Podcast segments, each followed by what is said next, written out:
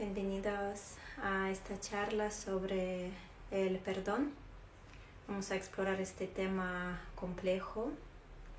Vamos a empezar con una definición del perdón. He encontrado varios, varias y una dice el perdón es la manera que tiene el corazón para poder curar las inevitables heridas y decepciones de la vida. Y es algo que es muy importante porque si no supiésemos perdonar, yo creo que nuestra ah, civilización no sobreviviría, acabaríamos todos en guerra, con remordimiento, con odio. ¿vale? Perdonar significa quitarnos la coraza protectora de las acusaciones o del odio a la vez en la que, en la que está confinado nuestro corazón. Implica suavizar el corazón y soltar el resentimiento y la ira. Otra definición sería, es muy bonita, perdonar significa que nunca echamos a nadie de nuestro corazón. Y aunque es difícil creer, pero perdonar es un acto de autocompasión, porque liberamos nuestro corazón de esta coraza, por así decir, de ira, remordimiento, la que nos mantiene ah, cerrados, nos mantiene bloqueados, ¿vale? Y también aprendiendo a perdonar, nos damos cuenta de nuestra humanidad común que todos cometemos errores y que muchas veces estos errores son consecuencias de unos, uh, unas circunstancias de que, no que, que son ajenos a nosotros, quizás nuestra historia familiar, etc. Lo hablaremos un poquito más adelante sobre ello. ¿vale? Entonces, uh, me puedes preguntar, ¿por qué hay que perdonar? Bueno, pues se ha visto que ah, la ira a corto plazo funciona muy bien, pero a largo plazo el remordimiento, el rencor y la ira tienen efectos muy nocivos, no solo para nuestra mente, sino también para nuestro cuerpo. Nos hace estar muy cerrados, nos vuelve muy agresivos, violentos. Nuestro cuerpo se vuelve muy tenso, contraído y esto Em, puede llevar a que nos enfermemos y que podamos sentir mucha ansiedad, ah, mucha depresión. Es como dicen que el perdón es como un veneno que estás tomando tú queriendo matar a otro. ¿no? Entonces, el eh, perdón, el perdón, digo, la ira, el remordimiento es em, el veneno que estás tomando tú queriendo matar a otra persona, pero a la única persona quien está haciendo daño es a ti mismo. Entonces, vamos a definir también lo que no es el perdón, porque muchas veces nos da miedo perdonar porque quizás no lo interpretamos bien. ¿vale? Entonces, em, ¿quién se beneficia más del perdón? Solemos pensar que es otra persona, que es una especie de regalo que le hacemos. Y no es así. Al estar quitando toda esta ira, todo este rencor de nuestro corazón, los que más beneficiamos del perdón somos nosotros. Ah, es cuando estamos ah, cerrados en este ah, rencor y la ira, estamos en una especie de prisión interior y es como si le cediésemos el poder a otra persona, es como tiene poder sobre nuestra vida, sobre nuestras decisiones.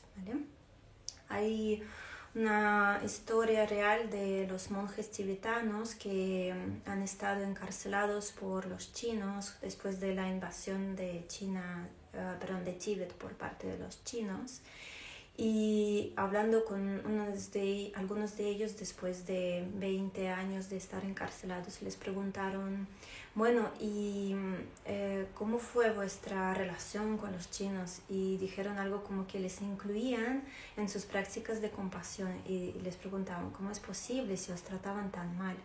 Dice, ya nos tenían encarcelados.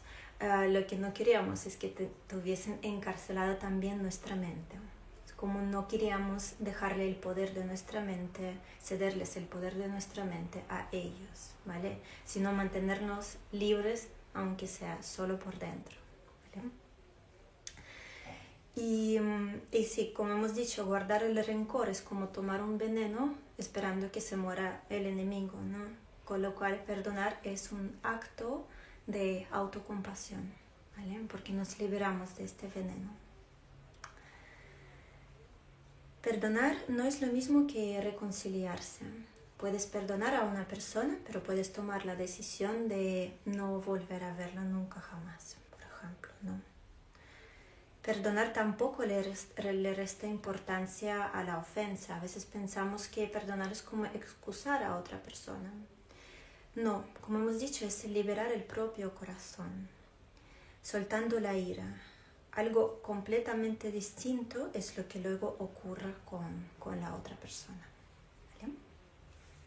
Perdonar no significa olvidar, significa cambiar nuestra relación con el pasado. En vez de guardar el rencor, que como hemos visto es un veneno, a lo mejor eh, pues abrirnos a la compasión hacia uno mismo, hacia otra persona. Lo veremos ahora un poquito más adelante. A veces se piensa que perdonar es un signo de debilidad y todo lo contrario, hace, falta, hace falta una gran fuerza interior y mucho coraje para poder abrirte a este malestar y poco a poco empezar el proceso de perdonar. Es mucho más fácil decir no perdono que se queda así para toda la vida. Es un acto de valentía. Es, hace falta mucha fuerza de carácter para adoptar una postura no violenta. Es mucho más fácil ah, solucionar todo a, tortas, por así decir, Y por último, el perdón no se puede forzar. Tú no puedes obligarte a perdonar a otra persona o a, a ti mismo, por ejemplo. Pero sí se puede cultivar el perdón como cualquier otra virtud o como cualquier otra habilidad positiva de nuestra mente, por ejemplo, como la compasión, como el amor incondicional. Lo que pasa es que es un proceso orgánico y no podemos forzar nuestro corazón. El corazón tiene sus propios ritmos para abrirse y cerrarse. Entonces hay que ir pausadamente, poco a poco. Es como siempre me gusta decir, no te mm, saltes a la piscina sin saber cómo está el agua, ¿no? Mete primero un dedito, otro dedito, comprueba cómo está y así, poco a poco. Pues lo mismo con, con nuestra intención de perdonar, hay que ir pausadamente, con mucha calma, em, escuchando nuestro cuerpo y siempre dentro del espacio en el que puedes sostenerte. La clave está en, la paciencia y en la constancia. Entonces, ¿cuáles son los pasos para perdonar? El primer paso es reconocer el malestar, acercarte al dolor, que muchas veces nos sentimos heridos, pero no queremos verlo, no queremos sentirlo, nos da miedo. Pero es imposible sanarnos si no lo sacamos primero a la superficie. Es lo que nos enseña mindfulness sobre todo. Acercarnos a nuestro malestar, reconocerlo y mirarle a los ojos. ¿vale? Aprender a estar presente con nuestro malestar, con nuestro dolor. Y una vez que seamos conscientes de todo el malestar, es aprender a sostenerlo con nuestra autocompasión ¿Y cómo es esto? pues a veces ayuda a colocar una mano o ambas manos en el centro del pecho, incluso abrazarte y decirte algo que con lo que te sientes un poquito mejor, quizás diciéndote a ti mismo, sé que esto duele, te han hecho daño, sé cómo te sientes.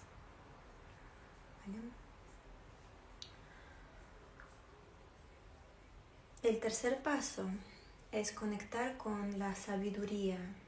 La sabiduría es uno de los elementos más importantes de la compasión y autocompasión. La sabiduría nos permite reconocer que cometer errores es humano y lo más importante, que cometer errores puede venir de los factores ah, que han tenido influencia en nosotros y que nosotros, por así decir, no hemos sido capaces de cambiar. ¿A qué me refiero?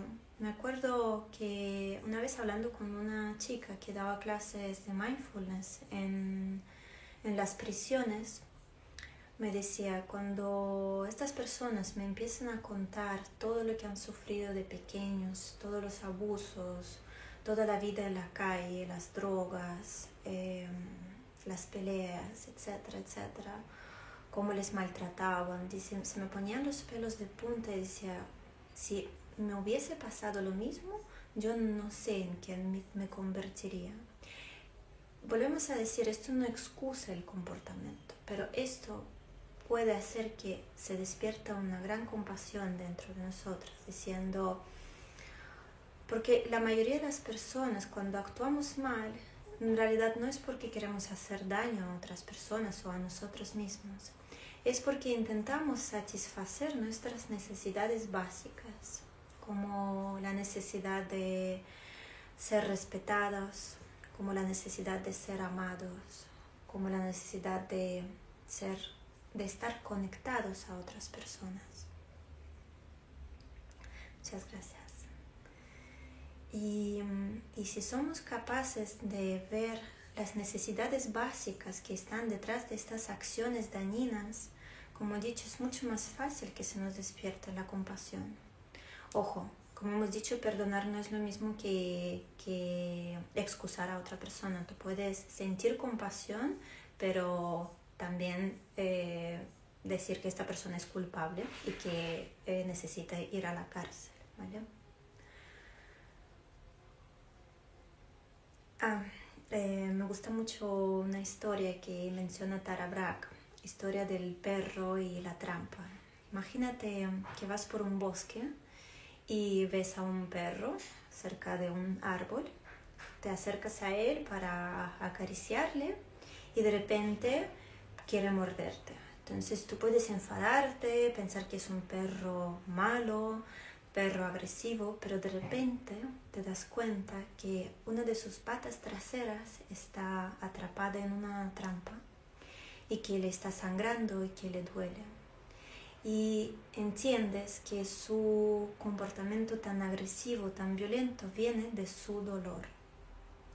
Entonces, cuando estamos bien, no vamos a comportarnos de una manera agresiva y violenta. Cuando nos comportamos de una manera agresiva y violenta es porque estamos atrapados en una trampa, tenemos mucho dolor en nuestro interior. Entonces, más que enfadarte con otra persona, diciendo que es mala persona, que es una persona violenta, podemos darnos cuenta que realmente algo le duele mucho por dentro. Y de ahí de nuevo despertar un poco de nuestra compasión. Y hay una frase que dice, si pudiéramos leer la historia secreta de nuestros enemigos, descubriríamos en la vida de cada uno la pena y el sufrimiento suficientes como para desarmar toda hostilidad. Así que a veces es importante leer la historia secreta de nuestros enemigos, ¿vale? Y más que juzgar, intentar comprenderlo. Y también cuando nos juzgamos a nosotros mismos, muchas veces lo hacemos para intentar satisfacer nuestras necesidades básicas, para, por ejemplo, la necesidad de ser queridos, de ser escuchados. Por eso decimos, no hagas esto, porque si vas a hacer esto, tenemos miedo que, que no nos van a apoyar y nos van a dejar solos. ¿vale? Y por eso nos decimos, no hagas esto, esto está mal. ¿vale? En realidad, detrás de toda esta autocrítica, de toda esta, esta violencia, está nuestra necesidad de, de, ser queridos. Y muchas veces autocrítica lo único que intenta es protegerlos pero lo hace de una manera no demasiado adecuada.